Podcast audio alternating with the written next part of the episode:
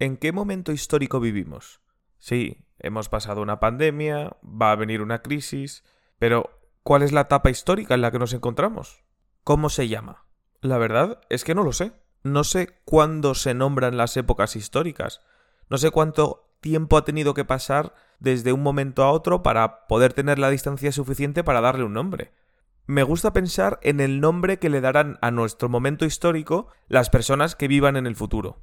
El problema es que me aterroriza que sea un nombre patético, algo del estilo los años marcianos, en plan, pensaban que podían ir a Marte, habitar el planeta y quedarse ahí. ¿Sabes? Que eso sea patético, que sea equivalente a la brujería o a curar las enfermedades llenando de sanguijuelas a la gente. Es lo que más miedo me da, ser una época histórica de tontos.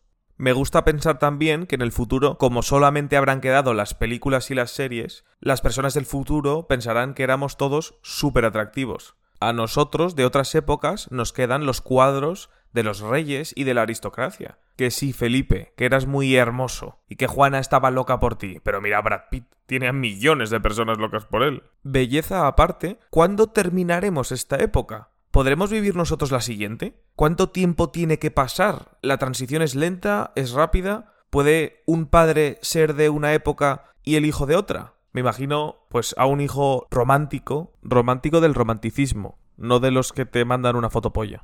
Enfadado, en la plaza con sus amigos, comentando, chavales, este fin de no puedo salir a recitar poemas a las doncellas porque mi padre me ha castigado. Y sus amigos le contestan, joder, puto ilustrado.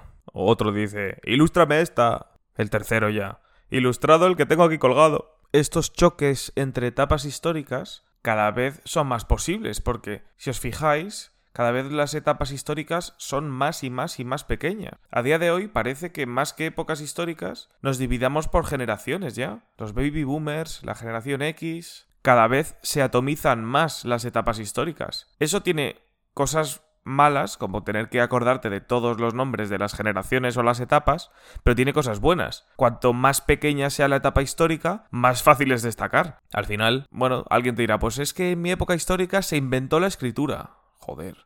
Pues en la mía, 300 hombres combatieron en las Termópilas contra un ejército inmenso de persas. Cada vez va menos. El siguiente, pues yo creé las leyes para civilizar a toda la población. Ya el siguiente, más tímido, claro. Bueno, pues eh, yo inventé la imprenta para que todo el mundo pudiese leer, pero claro, ya estaba inventada la escritura y la lectura.